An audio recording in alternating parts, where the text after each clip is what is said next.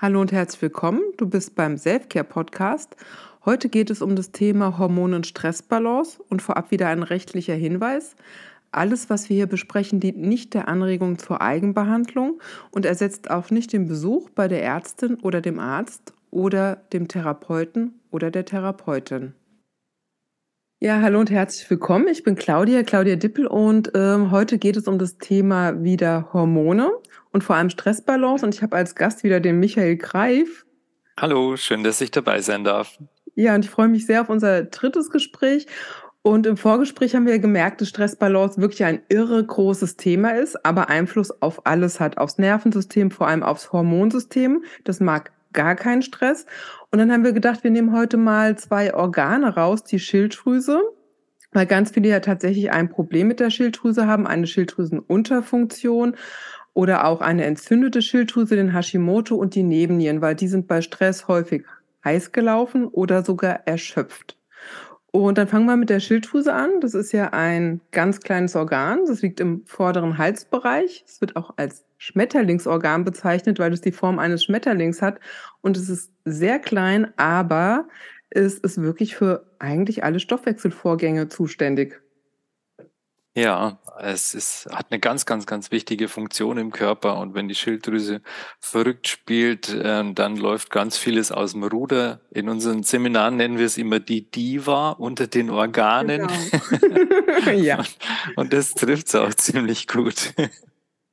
Und ja, und eine ja. Diva ist halt super sensibel. genau. genau. Möchte ein bisschen gehegt und gepflegt werden. Mhm. Ja.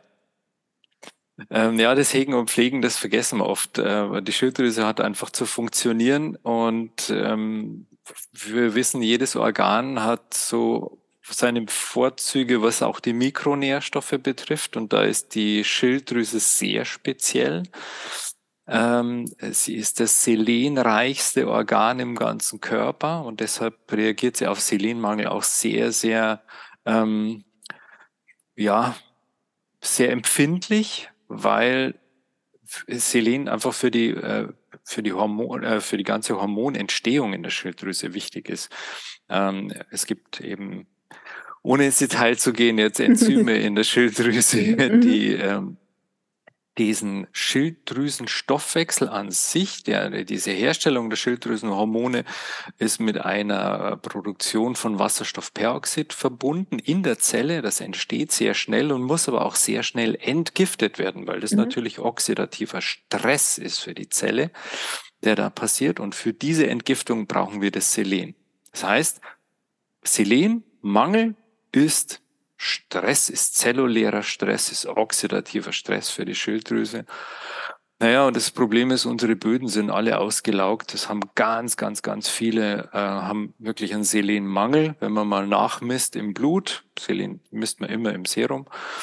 Und wenn man da mal nachmisst, dann kommt man wirklich bei fast, äh, bei über 90 Prozent der Deutschen auf einen Selenmangel.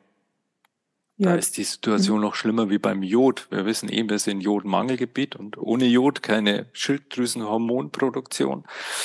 Aber beim Selen ist es mindestens genauso schlimm.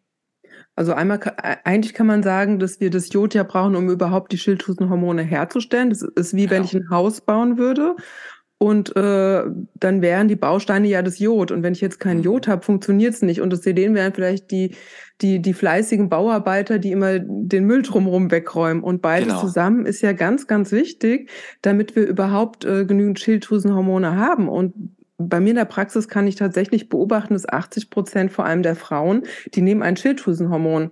Und keiner guckt wirklich danach, ob jetzt wirklich Jod vorhanden ist und Selen. Also wir haben wirklich ja einfach über die ja. Ernährung ist es wirklich sehr schwierig, beides so aufzunehmen, mhm. wie es unser Stoffwechsel bräuchte. Ja, wir sind zwangsjodiert mhm. über die Ernährung. Wir bekommen ja mhm. Jodsalz äh, über unsere Backwaren und so weiter. Ähm, da wird ein Teil natürlich abgedeckt. Es gibt ganz viele Studien schon mittlerweile aus Slowenien und so weiter, wo man ganze Bevölkerungsgruppen mal beobachtet hat und hat gemerkt, naja, wenn man den Jodanteil anheben würde auf 150 bis 200 Mikrogramm Zwangsjodierung, dann wäre, äh, dann würden weniger Schilddrüsenerkrankungen entstehen. Aber es nimmt ja nicht jeder gleich auf. Und es gibt Personen, die sind Genau. sehr empfindlich Hm. auf das Jod. Und ähm, insofern äh, glaube ich, muss da muss man da individuell für sich selber drauf gucken. Ich glaube nicht, dass die, diese Zwangsjodierung jetzt der beste Weg ist. Ähm, man muss ganz klar sagen, ähm, es hat ganz viele Probleme, gesundheitliche Probleme ausgemerzt.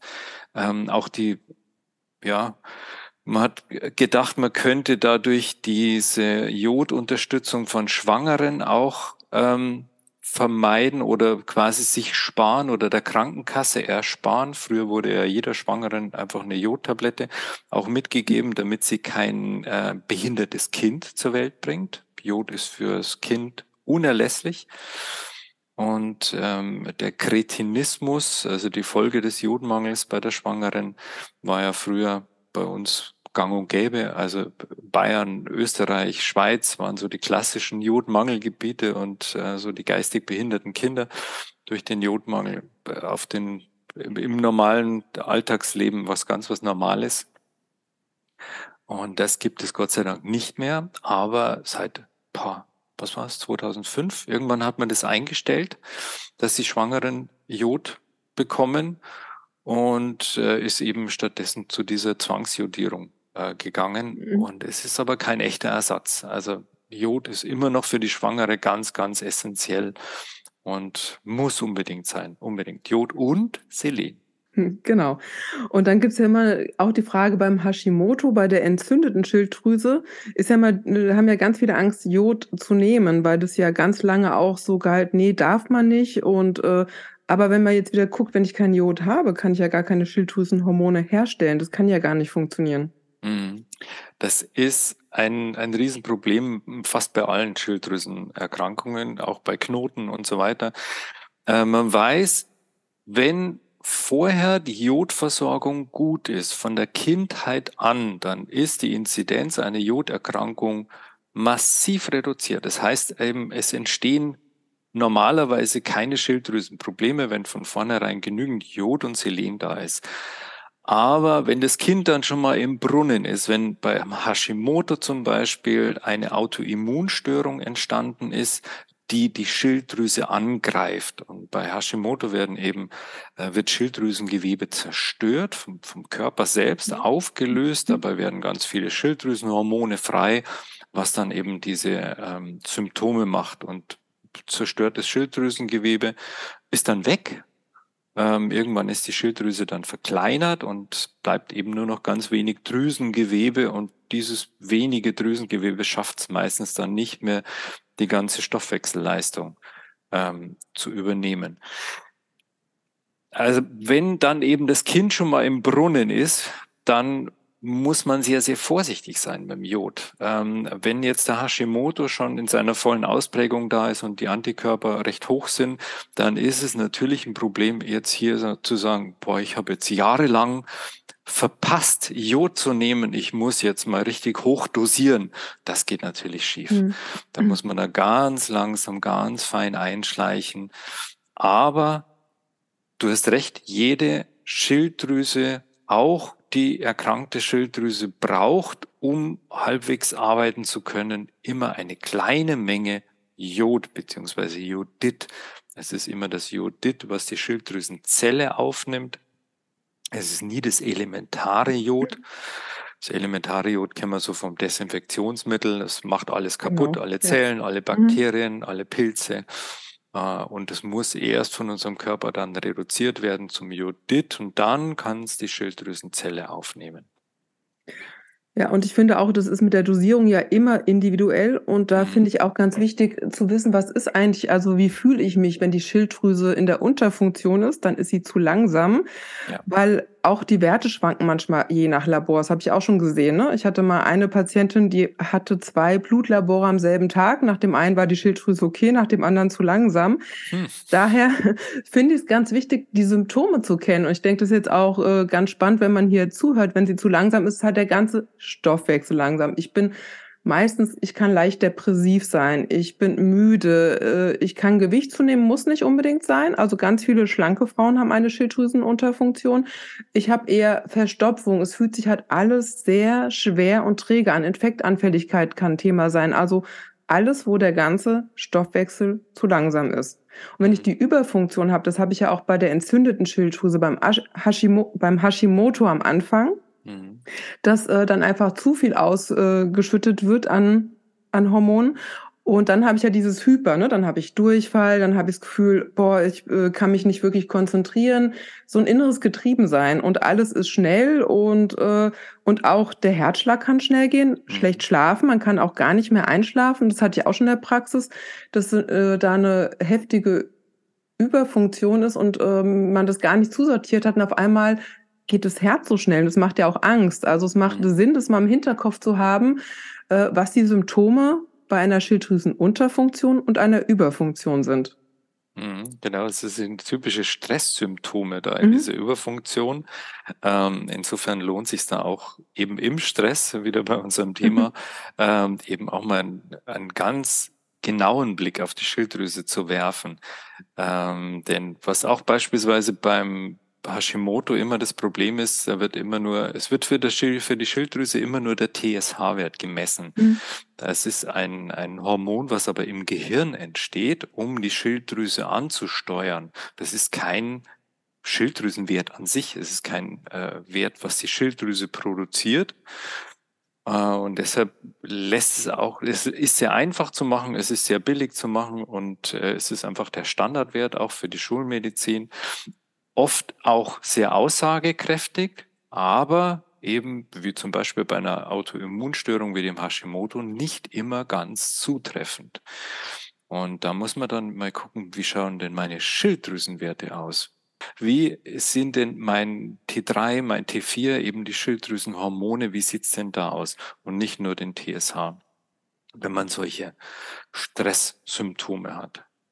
Genau, also es macht Sinn, immer rund zu gucken, aber wie eben schon gesagt, das Wichtigste auch einfach die Symptome mal zu kennen.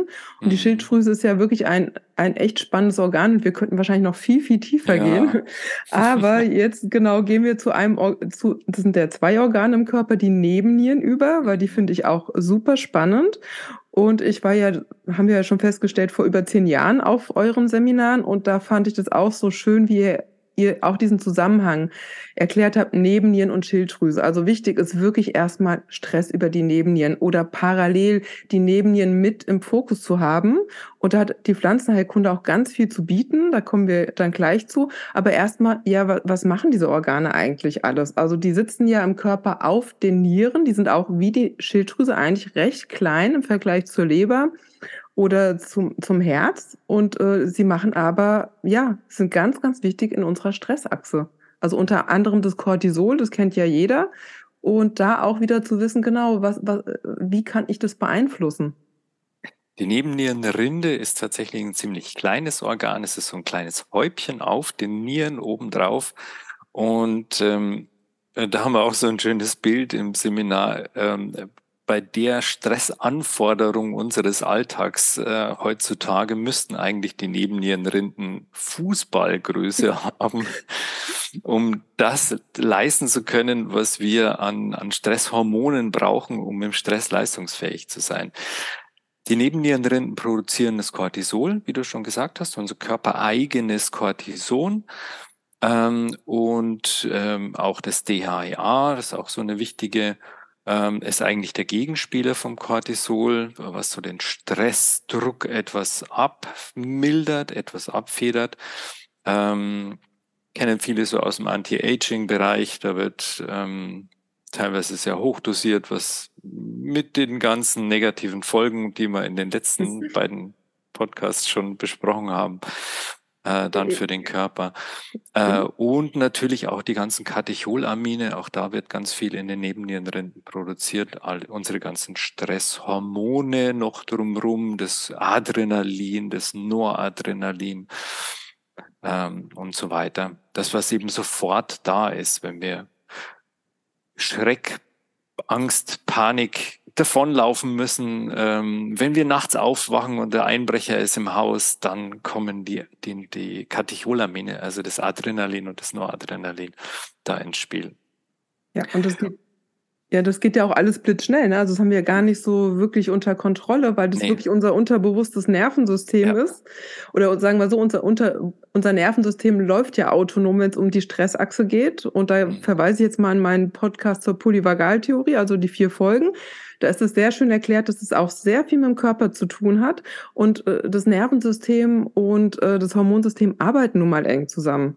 Mhm. Und, und deswegen ist, und das, ja, und Genau, es ist einfach ein hochkomplexes Geschehen mit diesen ganzen äh, Hormonen, die dann so schnell ausgeschüttet werden. Ja, das hat man ganz am Anfang schon, dieses Bild von dem Mobile, das alles miteinander zusammenhängt und, und alles äh, Auswirkungen auf den anderen Bereich hat jeweils. Und äh, beim Stress ist es ganz, ganz extrem, ähm, weil hier sehr viele wichtige Vorgänge auf in Alarmbereitschaft gesetzt werden in unserem Körper. Der Stress ist ja auch irgendwo was Wichtiges, ist äh, was Lebensrettendes. Im äh, evolutionär äh, nimmt man immer ganz gerne das Beispiel, wenn wir vom Säbelzahntiger davonrennen genau. mussten, ja. sozusagen, waren wir absolut äh, super leistungsfähig. Heute ist es eben die Leistungsfähigkeit, wenn wir im Job äh, hier Höchstleistung bringen wollen und dann noch aber äh, keine Ahnung Kinder versorgen und und und alles gleichzeitig machen müssen. Auch das ist natürlich, äh, wird Höchstleistung abgefragt. Und insofern muss dieses System dann aufeinander auch ähm, eingespielt werden und Rücksicht nehmen. Und jetzt wieder um die, auf die Schilddrüse zurückzukommen. In dem Moment, wo die Nebenniere sagt, Stress, ich kann jetzt Cortisol mhm. ausschütten, ich kann Leistungsfähigkeit abrufen, dann muss sich die Schilddrüse natürlich wieder ein bisschen zurücknehmen, weil auch die Schilddrüse unseren Körper mit den Schilddrüsenhormonen pusht und, und anregt und äh, Stoffwechselleistung einstellt. Und äh, das hat sehr, sehr eng miteinander verknüpft. Die Nebennierenrinde, die Schilddrüse. Und wenn dann beide äh, die Stoffwechselleistung bestimmen und hier Ressourcen vom Körper abverlangen, dann ist der dritte im Bunde, was wir schon gesagt haben, die, die Geschlechtshormone dann erstmal völlig unwichtig und ähm, daher einer unserer wichtigsten Merksätze im Seminar immer, der Stress ist der Feind der Geschlechtshormone. Also immer wenn wir merken, es passt nicht so im hormonellen Bereich von Zyklusproblemen über Kinderwunsch äh, bis Wechseljahre. Hin zu genau. Wechseljahre, alles erstmal mit dem Stress runter. Sonst ist es einfach ähm, Stress runter und auf die Schilddrüse besser gucken. Ähm, und dann kann man sich mal um die Geschlechtshormone kümmern. Ja, und das ist, glaube ich, das Problem der heutigen Zeit. Wir haben halt diesen chronischen Stress, wir haben eine absolute Reizüberflutung und dafür sind unsere Systeme eigentlich nicht gemacht. Also der Säbelzahntiger kam halt mal und dann konnte man äh, wieder vom Nervensystem in die Selbstregulation finden. Und jetzt sind wir so reizüberflutet und dann macht der Körper bei Stress oft unlogische Sachen. Aber er versucht uns immer zu schützen, weil das Nervensystem, das funktioniert wirklich im Sinne des Überlebens, weil das das ja. Wichtigste ist. Und bei chronischem Stress, und dann haben wir auch alle aus der eigenen Geschichte chronische Stressoren oder Sachen, die uns triggern, und dann läuft einfach die Stressachse. Und je mhm. gestresster wir sind, umso mehr kommen wir in so einem Kreislauf, umso weniger Kapazität haben wir da überhaupt rauszukommen. Und da finde ich ja die adaptogenen Pflanzen super, die es ja echt schon lange gibt, aber die jetzt wirklich auch mittlerweile bekannter sind wieder, aber jetzt wirklich total wichtig sind, um die Nebennieren wieder in eine gute Balance zu bringen. Mhm. Äh, gibt schon ewig lange. Also ja. ähm, der Ginseng beispielsweise, also der ist ja in der traditionell chinesischen Medizin schon vor 4000 Jahren äh, eingesetzt und, und verwendet worden. Und äh, wie der Ginseng gibt es eben ganz, ganz viele ähm, Pflanzen. Ähm, es fand ich ganz lustig, als ich so angefangen habe, mich damit zu beschäftigen. Ah, es gibt einen Ginseng und dann gibt es einen indischen Ginseng und dann gibt es einen sibirischen Ginseng genau. und alles ist immer eine andere Pflanze. Also jedes ja. Land hat so seinen Ginseng, ähm, als wäre der Ginseng das der Inbegriff für die Stärkung, für die ganzheitliche Stärkung. Ähm, und ja, so kann man es eben zusammenfassen. Das sind die adaptogenen Pflanzen, einem die Pflanzen, die einem, die, die den Körper die Anpassung an äh, größere Anforderungen ermöglichen. So kann man es, glaube ich, Genau, sie helfen uns an zu adaptieren an an Stress. Also, ich, äh, verwende die ganz häufig in der Praxis. Also, ich empfehle die sehr oft, weil, ja, das Hauptthema ist immer Stress, wenn man mit irgendwelchen Dysbalancen zu mir kommt. Und ich habe tatsächlich mit der Rosenwurz sehr, sehr gute Erfahrungen. Die gebe ich gerne bei der Erschöpfungsdepression, wenn es in die Richtung geht, ähm, ja, ich, äh, bin auch gar nicht mehr gut drauf und da habe ich wirklich gute Erfahrungen, aber äh, genau, das ist bei den Pflanzen auch wichtig zu wissen, dass jeder anders ist. Was bei dem einen das super adaptogen ist, kann beim anderen eine andere Pflanze sein. Vielleicht ist bei dem anderen das Ginseng besser oder Schisandra, das erkläre ich auch gleich. Und das hattest du ja mal gesagt im Gespräch, dass äh, die Rosenwurz war bei dir hat überhaupt nicht funktioniert. ja, ich ja. war leider eins, einer der ähm, Probanden, wo die Rosenwurz, äh, ich hatte eher so das Gefühl, ich bin noch mehr angeheizt und noch mehr gestresst mhm. ähm, dadurch, es war jetzt nicht so unangenehm, aber es hat mich nicht der Entspannung näher gebracht, was ja eigentlich der Sinn der Sache ist, eines Adaptogens. Ja. Und ähm, ja, ich bin dann auf den Ginseng umgestiegen. Dann war es ein bisschen besser. Aber so ein richtiges Highlight habe ich, ich persönlich jetzt mit den Adaptogenen ähm, gar nicht erlebt. Mhm. Aber bekommen wir ganz, ganz viel als Rückmeldung, dass es sehr, sehr oft sehr gut funktioniert. Mhm. Ähm, gerade die Rosenwurz war damals eins der ähm, Mittel, die wir anfertigen haben lassen von einem bekannten Hersteller, weil wir gesagt haben, das ist, was es da am Markt gibt, das ist uns alles nicht gut genug und wir wollen aber den Extrakt mit dem Verhältnis, weil das und die Studie und ähm, haben da genau gewusst, was wir wollten und haben uns dann den Hersteller gesucht, der das für uns macht. Äh, und die Rosenwurzel war wirklich ähm, da ein, ein Highlight. Also ist ganz, ganz tolle tolles Adaptogen, ganz tolle Heilpflanze, die sehr, sehr oft gut funktioniert, wirklich. Ja, und das Schöne ist bei ihr wirklich, dass sie sehr stimmungsaufhellend ist. Mhm. Und, äh, und das ist das, was ich wirklich auch in der Praxis immer wieder gespiegelt bekomme. Und vielleicht wäre ja Schisandra deine adaptogene Pflanze gewesen. genau, ich weiß nicht, ob du die kennst. Mhm. Die ist sehr, sehr gut untersucht auch. Da verlinke ich auch noch ein Buch von der Nathalie Leutnant. Die hat die ganzen adaptogenen Pflanzen aufgezeigt, wo es wirklich gute Studienlage zu gibt. Und Schisandra, die ist so, die gebe ich gerne als Pulver, wirklich so als Tee. Und die ist sehr gut, wenn man so das Gefühl hat, es geht Richtung Sodbrennen. Ne? Der, der Magen ist auch so ein bisschen unentspannt. Ich finde, es schmeckt auch weihrauchig. Und da habe ich das Gefühl, die hat so eine ganz breite Wirkweise, ganz anders als jetzt die Rosenwurz. Und stärkt so, so das ganze System ganz sanft. So würde ich Schisandra quasi mhm. beschreiben. Und wie gesagt, Ginseng hast du ja schon gesagt, der wird ja auch oft für, für die Leberstärkung angewendet. Und ich gebe die auch ganz oft bei dem Thema ähm, Unfruchtbarkeit bei Männern wie bei Frauen. Also habe ich ja. auch gutes Feedback, dann halt in der Schwangerschaft nicht mehr, aber vorher sehr gut. Und äh, Ashwagandha ist mittlerweile auch bekannter. Die hat halt die Nuance, wenn ich äh, das Thema habe, ich kann nicht so gut einschlafen. Mhm. Oder sehr sehr hochtourig bin. Ne? Also manche nehmen die ja auch morgens schon, um ein bisschen runterzufahren. Also ich habe sie mal morgens genommen. Ich war nur müde. also ich habe, glaube ich, doch noch so eine Grundentspannung im System und habe gerade, okay, abends okay, aber morgens nicht. Und deswegen ist das, finde ich, auch ganz wichtig zu gucken, wirklich aufs eigene Bauchgefühl zu gucken. Ja. Äh, habe ich wirklich, also ins Gefühl zu gehen, fühle ich mich wirklich damit stärker, besser oder vielleicht sogar umgedreht. Ne? Also wie gesagt, es gibt auch manche, die da ist die Rosenwurz wirklich paradox, ganz, ganz selten, aber hatte ich auch schon. Da hatte eine Patientin dann so mir gesagt, boah, ich bin voll aufgetreten. Das ist dann ganz klar nicht die richtige Pflanze. Mhm. Das kann man auch schlecht vorhersagen. Also nicht funktioniert, aber es sind, genau, das sind eben so diese individuellen mhm. Geschichten, ähm, das kann man schlecht über einen Kamm scheren. Und wenn man dann noch so viele Studien äh, liest, es gibt unglaublich viele Studien. Also wenn man mal äh, googelt in den ähm, PubMed und was so diese äh, Foren sind, wo eben Studien veröffentlicht werden, es gibt unglaublich viele äh, Veröffentlichungen zu Rosenwurz, zu Ashwagandha, zu Shisandra habe ich äh, gestern mhm. gesehen, äh, was so ähm, Körperfett, metabolisches Syndrom und so weiter. Mhm. Wahnsinnig toll gemacht und ähm, äh, tolle Ergebnisse, die sehr oft funktionieren, aber eben nicht immer. Ja. ja. Ja, und an dieser Stelle, wir sind halt keine Studie, wir sind halt alle wirklich genau. absolut einzigartig. Ja. Und das ist ganz, ganz wichtig, das immer wieder im Kopf zu haben, dass äh, Studien schon gut sind, aber, aber einfach immer das Wichtigste ist, es zu gucken, ist es wirklich für mich, also passt es wirklich zu mir. Und mhm. die Pflanzen wirken ja wirklich absolut individuell.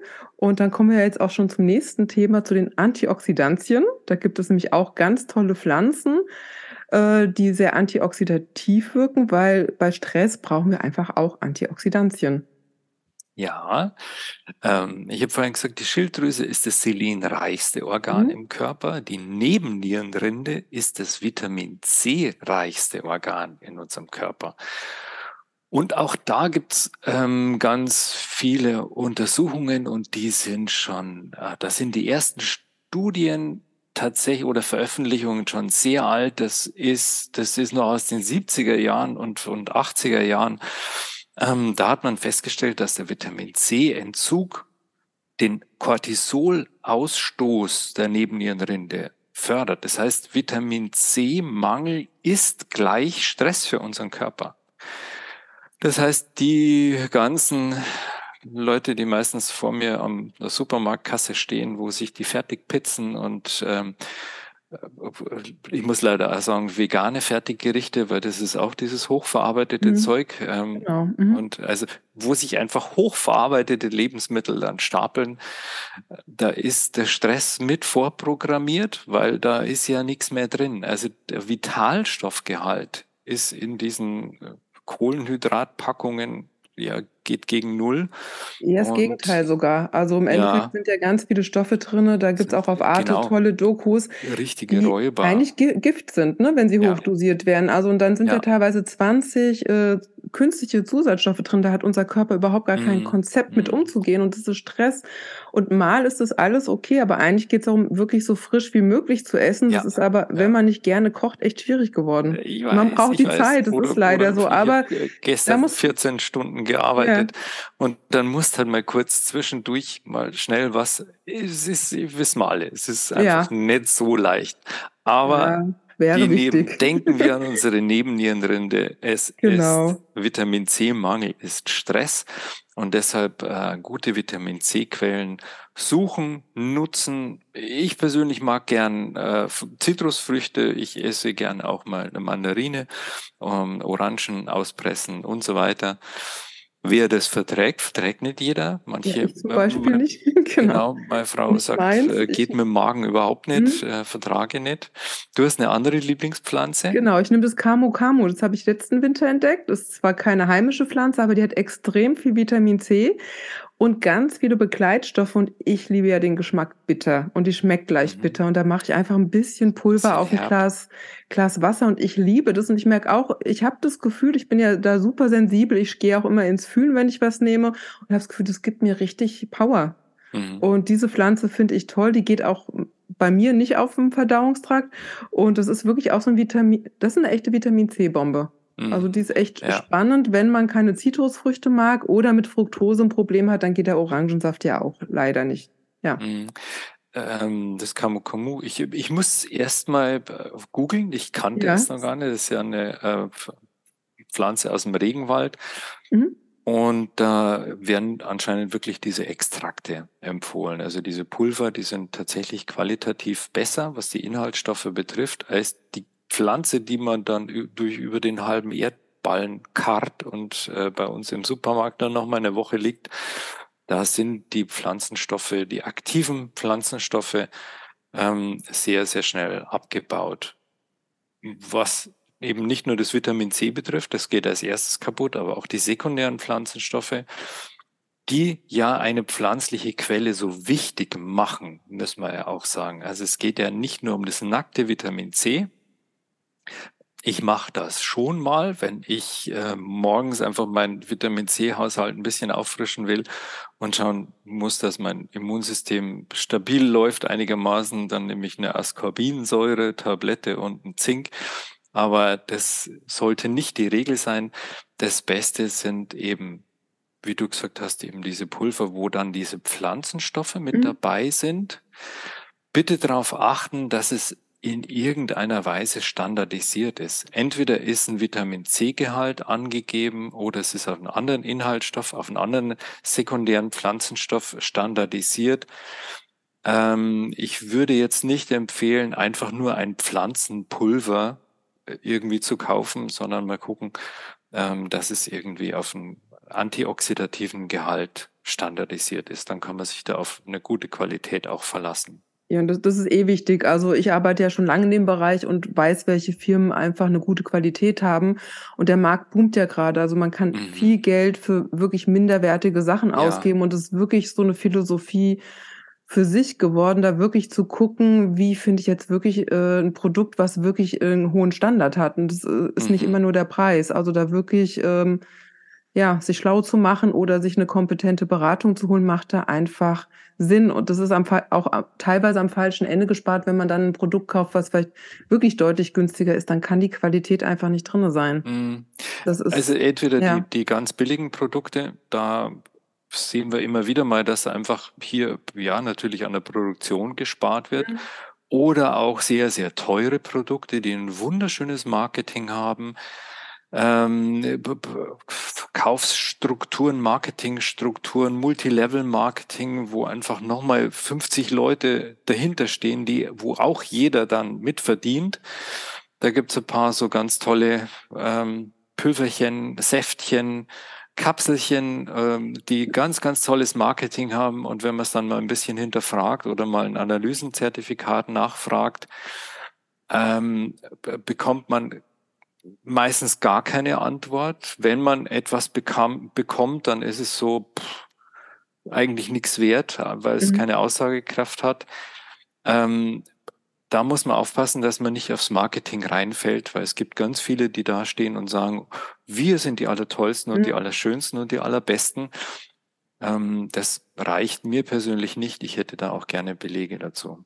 Ja, das mache ich auch. Ich rufe bei den Firmen an. Ne? Wenn ich eine mhm. Firma neu entdeckt habe, dann meistens bieten die auch da, wo ich bin, wirklich hochwertige Webinare an, wo man wirklich ja. weiß, da steckt Wissen dahinter. Ich weiß, wo ich äh, weiß, wo es produziert wird. Ich weiß, wie die Qualität ist.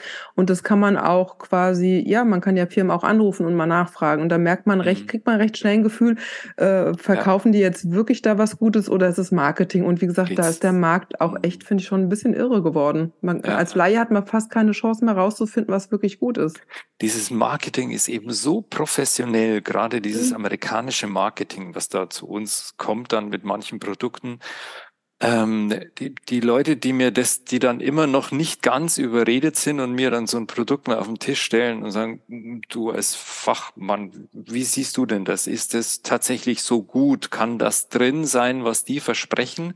Kann das diese Wirkungen haben? Und da wird er beworben und gegen Krebs und gegen, also äh, abstehende Ohren und eingewachsene Zehennägel. Also alles, was nicht behandelbar ist, sozusagen, da, damit, da hilft dann dieses Saftal.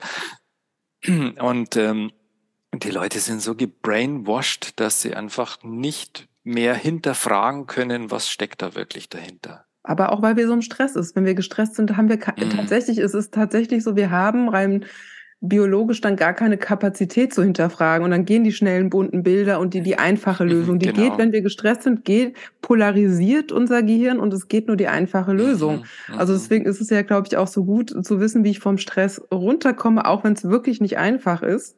Ja. Und genau, wir hatten jetzt bei Antiachse, äh, bevor wir auf die Stressachse nochmal gehen, ja auch noch, äh, noch das Thema Kräutertees, weil die ja auch sehr viele Antioxidantien haben und auch die Leber nochmal stärken. Das ist ja auch äh, das Organ, was ja so wichtig ist, wenn es ums Hormonsystem und Stress geht. Ja. Die Leber ist unsere ganz zentrale, äh, unsere zentrale Chemiefabrik mhm. eigentlich, ähm, die aufbaut, umwandelt, ausscheidungsfähig macht, entgiftet, ähm, ganz, ganz viele wichtige Funktionen hat. Und wenn die Leber nicht rund läuft, dann geht es uns auch nicht gut. Ja. Dann passt auch der Stoffwechsel nicht, ja. Ja, und auch die Schilddrüse nicht, weil da wird, ähm, wird quasi das Tyrosin umgewandelt. Das ist ein wichtiges Enzym und wenn die Leber schwächelt, wird es nicht umgebaut. Also sobald ich die Leber stärke, freut sich auf die Schilddrüse. Man sieht wieder, wie hochkomplex das ist. Und dann äh, würde ich jetzt einfach zu dem Thema nochmal gehen, Stress im Alltag, wie man damit umgeht. Mhm. Also das ist, äh, und das ist mir jetzt nochmal ein Anliegen, weil wir leben ja auch in so einem Optimierungswahn, der auch wieder Stress macht, zum Yoga gehen, noch dahin gehen, äh, noch Sport machen. Aber da ist wirklich weniger ist mehr und einfach auch mal zu akzeptieren, wir leben in einer reizüberfluteten Gesellschaft. Wenn wir Familie haben und einen Job, sind wir eigentlich am Limit, sind ja die meisten, die schon keine Familie haben, weil wir einfach uns so eine wirklich reizüberflutete Welt geschaffen haben. Und da geht, und das ist für mich eine Frage, die mich schon lange beschäftigt, ist wirklich ein gesellschaftliches Thema, gerade wenn es um Familien geht. Also wenn man Kinder hat, da muss man gesellschaftlich entlasten. Und da habe ich ein Buch, weil das wäre jetzt nochmal auch eine extra Stunde, was ich gerne empfehlen würde. Das heißt Alle Zeit von der Theresa Bücker, die das wirklich sehr schön aufgreift, mir wirklich aus dem Herzen spricht, wie viel Care-Arbeit vor allem von Frauen geleistet wird, sei es die Kindererziehung, die Pflege von Angehörigen, von den älteren Menschen, äh, die einfach keine Wertschätzung hat, meistens, also sehr wenig, und auch finanziell einfach überhaupt nicht berücksichtigt wird. Und das ist jetzt nochmal so ein kleiner Ausflug, warum es so schwer ist, Stress abzubauen. Und deswegen ist jetzt der Tipp nicht, sich zu optimieren, sondern wirklich mit fünf Minuten täglich anzufangen. Sei es einfache Atemübung, sei es mal die Tasse Kaffee, den Tee ganz in Ruhe zu genießen, wirklich anzufangen zu gucken, wo habe ich fünf Minuten Zeit, wo ich erstmal runterkomme, weil es tatsächlich, das ist das, was ich in der Praxis erlebe, dass da Frauen und Männer zu mir kommen, die gar keine Kapazität mehr haben, irgendwas umzusetzen. Die schafft es ja noch nicht mal, dann äh, die Sachen sich zu holen, die sie bräuchten, weil sie wirklich die Zeit nicht haben. Und da zu gucken, und da wäre mein Tipp jetzt nochmal zuerst die adaptogene Pflanze aufzunehmen, um da wirklich wieder runterzukommen. Die, die helfen mir überhaupt erstmal den Raum zu haben, wieder da rauszukommen. Und dann möchte ich nochmal auf die Folge 4 äh, äh, der Polyvagaltheorie hinweisen. Da erkläre ich das neurogene Zittern. Das dauert fünf bis zehn Minuten am Tag. Am Anfang muss man mal kurz reinkommen oder es auch irgendwo lernen. Da gebe ich gerne auch Tipps oder wo man da hingehen kann. Und dann sind es fünf bis zehn Minuten und das kann man mit der ganzen Familie machen. Man kann auch die Kinder mit, zum, man nennt es neurogenes Zittern, mit dazu nehmen. Man kann dabei reden. Man muss in keinen meditativen Zustand, ich telefoniere sogar dabei und kann einfach den Körper, den Stress rauszittern lassen. Das ist jetzt so für mich der einfachste praktische Tipp, um eine gute Stressbalance hinzukriegen, weil ja wirklich das Nervensystem und das Hormonsystem einfach so eng miteinander verwoben sind und so eng miteinander arbeiten das war mir jetzt einfach nochmal ein Anliegen, dieses, ja, dass es nicht darum geht, sich jetzt zu dopen mit, äh, mit Nahrungsergänzung oder adaptogenen Pflanzen, sondern auch parallel zu gucken, wo fange ich mit kleinen, realistischen Schritten an, hier wirklich wieder ein bisschen mehr mich zu spüren. Genau. Sehr schöne, sehr schöne Ergänzung. ja. Und wie gesagt, die Literatur verlinke ich dann äh, noch. Und ähm, ja, und dann sind wir eigentlich für heute mit diesem großen Thema im kleinen Ausschnitt durch. Ne? Genau.